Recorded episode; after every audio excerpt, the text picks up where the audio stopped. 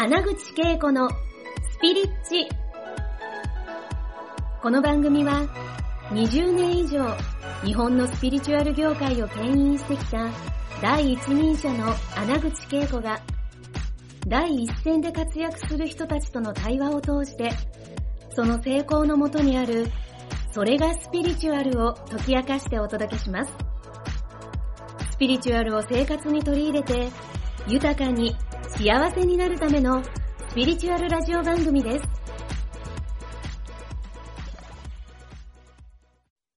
こんにちは、スピリッチにようこそ。今回はね、第3、3回目になるんですが、さっき、ね、はい、さっきはですね、長女専門の企業塾の、まあ校長というかね、塾長さんですね。そして、まあ、の、実際に、この、個人ベースのね、コンサルで、すごいもう借金もね、10ヶ月返して、それがうまくいってるわけですけど、どんどん時間がなくなる中でも、時間がなくなって増えてきたから、まあ塾に行ってこの間ね、教えてくれたんだけど、でも全然この目の前のえ人のえ問題を解決するサポートをして、豊かにするっていうことと、塾でスクールをするっていうのも、はい。なんか全然違うキャリアにあると思うんですけどね、うん。その辺のなんか、キャリアシフトをするってどうやって、ど、何を、な、な、なんでそんなことができたの？みたいな。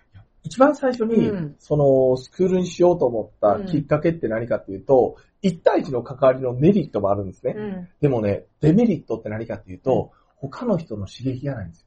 あ、そうですよね。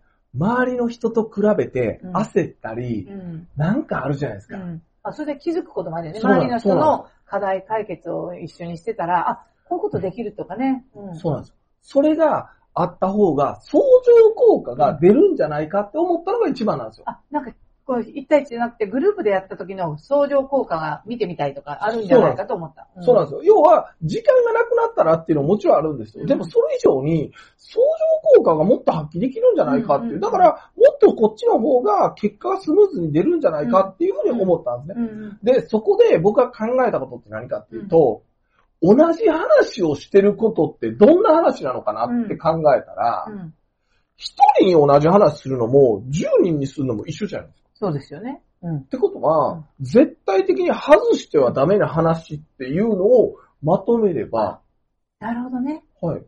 共通、普遍的な部分やね。すべての人にちゃんとお伝えしてはい気づいてもらうことは何かっていうところに行ったんですね。そうです。うんだったらこれは絶対よねうんっていうのがあったんうでん、それをじゃあどうやって伝えることができるかってなった時に、一番最初僕うはん、やっぱり一番みんなからの相談が多かったのが、うん。まあ恋愛の相談ももちろんめっちゃ多かったんですけど、うん。それプラス、どうやったらビジネスがうまくいくか、どうやって売れるかっていう相談だったんで、なるほどね。うん。あだったらみんなこれセールスに困ってるんじゃないかっていうことで、うん。一番最初セールスアカデミーっていう形で、セールスアカデミー。で、自分はやってたことがあるんあそうですそうですセールスはね。はい。それずっとやってきましたんでうんう、んもともとその保険の仕事をやってきた中で、僕あの、ちょうどあの借金返さなあかんっていうのもあったんですけど、3000人いた代理店の7位まで行ったんですよ。それすごいじゃないですかあ。りがとうございます。それ、トップ10に入ってそうそうそう。それ、そそれすごいですよまあね。売り上げ上げた。実績があるわけですね。そうですね。3000人もいたの。そうですね。で、やっぱり世界の MDRT ってトップ5%の人たちが、あの、まあ、会になれるようなところにも入っててたんででア成メリカで。功体験もあったんですあ、そうなんですよ。はい。だから、セールスはやってきたし、でもそういうニーズもあったし、だったらこれを教えていくっていうことをしながら、一人一人のメンタルケア。うん要は、何かをやるときの心の恐怖ってあるじゃないですか。ありますよね。ブロックありますよい。やー、どうしようって、怖いなってやったことないし、当たり前やねんけどねあ。まあ、そこうやったことないし、できるかな、失敗するかもしれないとかね、できないできないというねあ、るんですよ。バッシングも入るし、自分に。そうなんですよ。その中で、そのできないをできるを引き出すっていうことは、個人でやることが必要だし。うんでも全体的なメッセージは全体でできるな。うんだから僕は一人一人に向き合ってやってきた中で、全員が困ってることで共通したことって何かなって考えて、それを講座にしたっていう。すごいですね。だからやっぱり人の悩みをベースに、はいそして共通して一番困ってることを実際に講座にして、はいしかも自分の体験ベースもあるから講座にできたわけですよね。えーだけ、ど、当たり前にやってることを講座化するときに、うんうん無意識でやってることを意識化するっていう作業が、うんやっぱ大変でしたね。そうそうですよね。自分には当たり前だから、それが特別なこととも思わないけど、はい。初めて聞いた人、え、そんなことをどうやってできるんですかっていうところが分かんなかった。そうなんですよそれどうやってこの自分の当たり前を、あ、これは大事だっていうところになんか自分で気づくことができるようになった。一番最初に、これぐらいって普通よねっていう会話した時に、いや、普通じゃないですって言われるわけですよ。だから結局誰かにちゃんとこの自分のこのやろうとしていることに対して聞いてもらう人がちゃんといた。もちろん、それをひたすらいろんな人と話をしながらら、そこで気づくんですよ。うん自分の当たり前が実は財産で、うん自分の当たり前が一番の強みじゃないかっていうことに気づいめてっ、ちゃいいこと聞いた自分の当たり前というのは他人にとっては当たり前ではなくて、それが財産だ。それがキャッシュポイントになるっていうことですよね。だから当たり前にやってることほど教えなあかん。当たり前にやってることほど教えなあかんことや。皆さんにも絶対あるよね。絶対あります、当たり前、絶対あります。自分はスイスイスイってやって当たり前だけど、他の人が見ると、すごいじゃんって言われているところが、案外、ね。だから強みって自分で気づかないんですよね。そうだって当たり前に自然にできてるから。でも強みを生かさないと、うん。ビジネスってやっぱりね、うまくいかないじゃないですか。確かに。うん。だからその当たり前に価値を感じて、うんうん当たり前をちゃんと伝えるっていうことをやって、コンテンツになりました。なりましたね。だからやっぱりその自分の当たり前こそが他者にとってのすごいですからね。そのあたりをやっぱり周りの人に、うんと話して、話を聞いてもらそうう。うん。です。で、その時に大事なことって何かっていうと、ん全部ちゃんと受け取ることです。受け取り上手になって、あ、そうか。私にとってはこれが財産だ。そうなんです。ね。で、普通やんって思うことは、そうなんですよ。他の人の普通じゃないんですよね。なるほどだから、ね。えって思うからうん拒否ってるんですよ。自然に。なだるほどね。ああ、そっかそっか。から、自分では絶対聞こえないからうん、だから僕録画しました。録音してました。録音してって言ってくれたこと。あ、これが自分の当たり前で自分の財産であるっていうことをちゃんとわかるようにはい。録音した後で聞いてみたら、そういうことがあってね。そして受け取り上手になると。そうですうん。その代わり、録音聞くときって何が一番苦痛かっていうと、自分の声ってこんなに変だったっていうことと、わかるなそれ。え、こんな声やったんや。こんな声やったんかもう一個が、こんなに俺人の話聞い聞いてないんやって。いバーってバンバン喋っとった。や、っていうのもあるし、褒められたことも、いや、そうかなって、全部、ド M や。全部だから当たり前が価値があるっていうのは、後で気づくんですよ。結局ね、そっか。こんなんや、やる、やるって当たり前です。こんなん大したことないわって自分に言ってるから言って。るから、でも、そ、まあ、そっちは、あ、すごいやん、ここ。そうそうよくできるよねって。その言葉を聞けてないから、人の聞いたことをメモっただけではダメだったんですよ。そういうことね。聞こえてない。うわ聞こえてないっていうことを、聞こえてないという自分を、本当にちゃんと聞いてあげるって大事だよね。周りからのすごいフィードバックね。いや、これはすごいかもしれない。そうなんですよ。はい。これを自分ではうん本当にわからなかった。でも後で聞けば、うん。それをなんか書き写そうって思ったら、うんだってわざわざね、自分のために言ってもらってるわけですから、うんそこはやっぱり価値にしたいなと思ったので、でも本当にことごとく聞いてなかったです。すごい。ということは、録音した回があったし、録音してもう一回聞いたら自分の癖も分かって、受け取ってないことも分かって、自分の当たり前じゃないところ、当たり前だと思っている他人がの当たり前じゃない財産までちゃんと見つけて、で、よーく聞けるようになったんだよね。そうですそこで初めて、うん当たり前って思ってることがいかに価値があるか。そういうことね。しかもこれが一番大事な、うんコアなコンテンツなんだっていうすことにごいね気づいたんです。もうこれ聞いただけで、一人一人の当たり前が、ね、皆さん聞いてる方のそね。それに対して、ちょっとなんか、もっと当たり前だからなかなかわからないから人に聞いてもらいながら、それ見つけていった方がいいよね。いや、絶対そう。絶対それがすごく自分の財産になって、うんそれこそが本当に皆さんに、他の方に提供したら価値があるものになっていくっていうことだから。そうですね。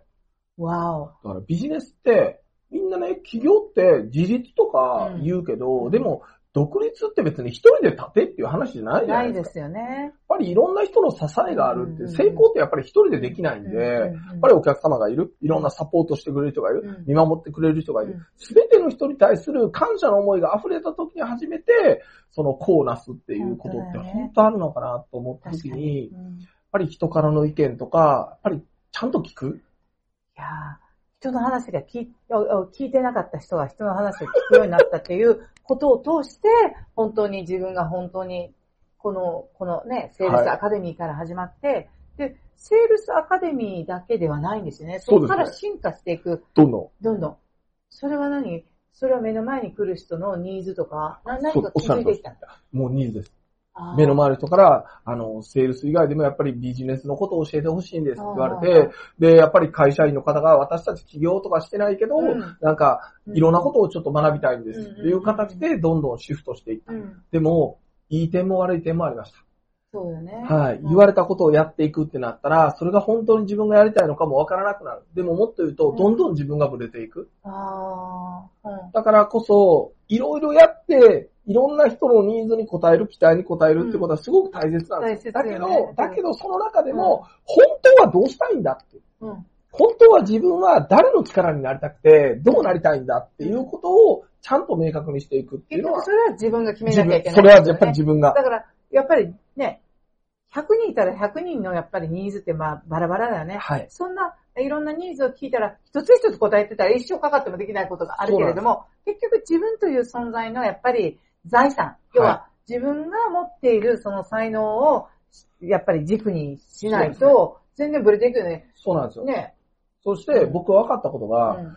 自分はこの人の力になれるけど、この人の力になれないって決めることも大事だな。なるほどね。なぜかというとう、ん自分はこの人の力になるから任してよ。うんでもそうじゃない人は、自分が書こうんじゃなくて、誰かの紹介したり、うん。みんなで豊かになるっていう発想が大事じゃないですか。あ確かにね。自分が書こうんじゃなくて、ねでもここは任して、でもここは俺無理やから、他のところ行ったらっていうのも、僕はすごい大事だと思ってるんですよ。ね。だからすごくそういう意味で、え自分の、えっと、守備範囲というかね、はい。一番得意で一番そのマックスサポートできるエリアと、はいそうでない。これきっと、あの、セラピスト、ヒーラーとかね、本当にはいスピリチュアル系の方々も大いにありで、うん。で、あれもこれもやろうと思ってて、はい何一つできない状態になったりとか、そういう意味で自分の一番なんかワクワク得意で、ね、当たり前だけど人が喜んでくれるっていうところからフォーカスしていけばいいですよね。で、いろんなニーズがあったとしても自分一人で全部抱える必要がない。そうですね。うんだから、自分だけでうまくいくんじゃなくて、